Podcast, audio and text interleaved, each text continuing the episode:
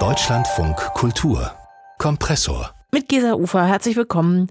Wenn von brasilianischen Favelas die Rede ist, dann werden meist düstere Bilder von Armut, Gewalt und Drogenkartellen gezeichnet.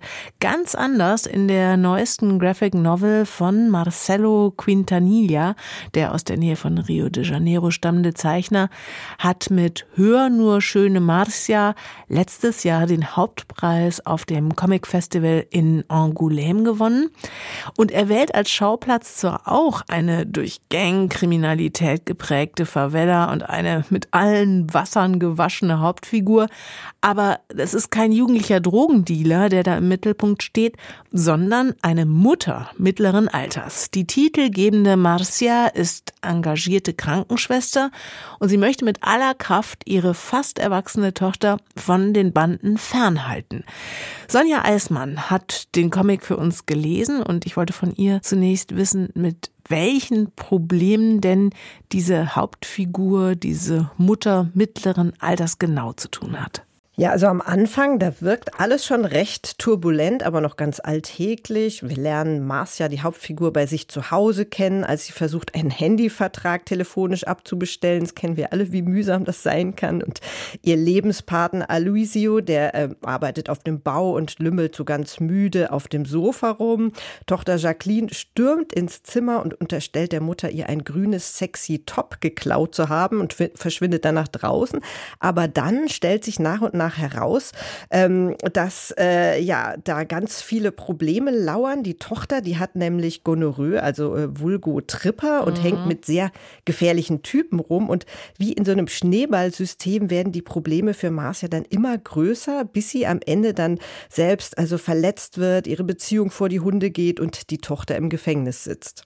Aber das hört sich jetzt ganz ehrlich dann doch schon nach den üblichen Favela-Klischees an, wie wir sie kennen. Also was würdest du sagen, was macht Quantanilla anders als sagen wir jetzt Filme wie äh, City of God, wo es ja auch um all die Härten dieses Favela-Lebens so geht? Er dreht die Perspektive einfach um. Also die existierenden Probleme wie eben Drogenkriminalität und Gewalt, die werden nicht etwa totgeschwiegen, aber er stellt sie nicht wie so ein Fetisch in den Mittelpunkt, sondern er zeigt eher die Kollateralschäden, die davon ausgehen. Also er nimmt eben nicht die Sichtweise der Gangster ein, sondern die der Betroffenen, die eben inmitten all dieser Armut versuchen, ein irgendwie funktionierendes, kleinstbürgerliches Leben zu führen.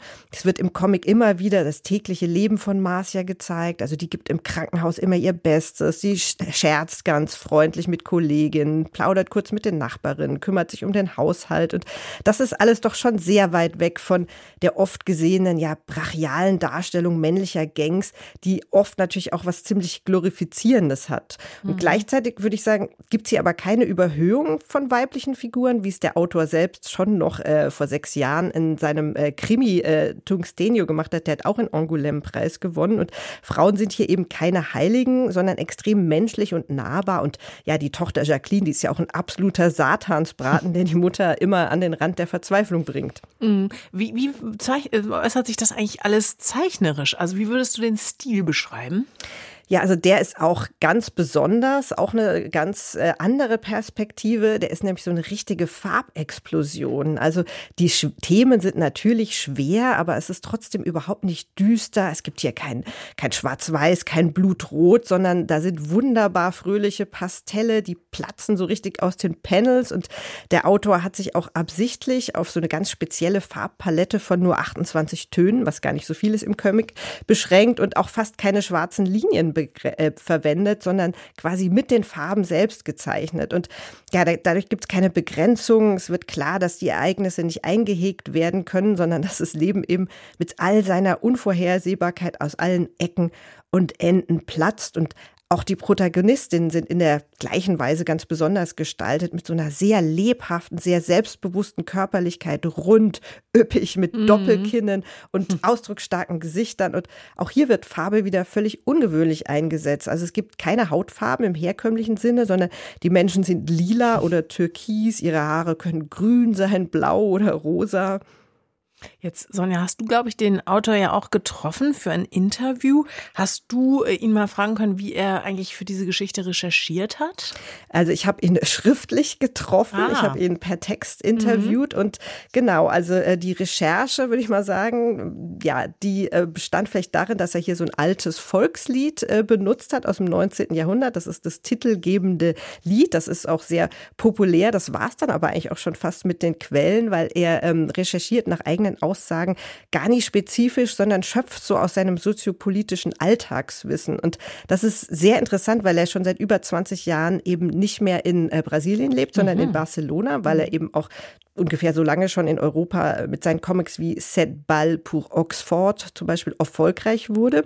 Aber er hält natürlich immer noch den Kontakt zur Heimat und ist, glaube ich, schon auch durch seine eigene Herkunft geprägt. Er ist nämlich Autodidakt aus einfachsten Verhältnissen. Also er hat gesagt, da wo er herkommt, konnte sich niemand vorstellen, dass man mit Kunst Geld verdienen kann.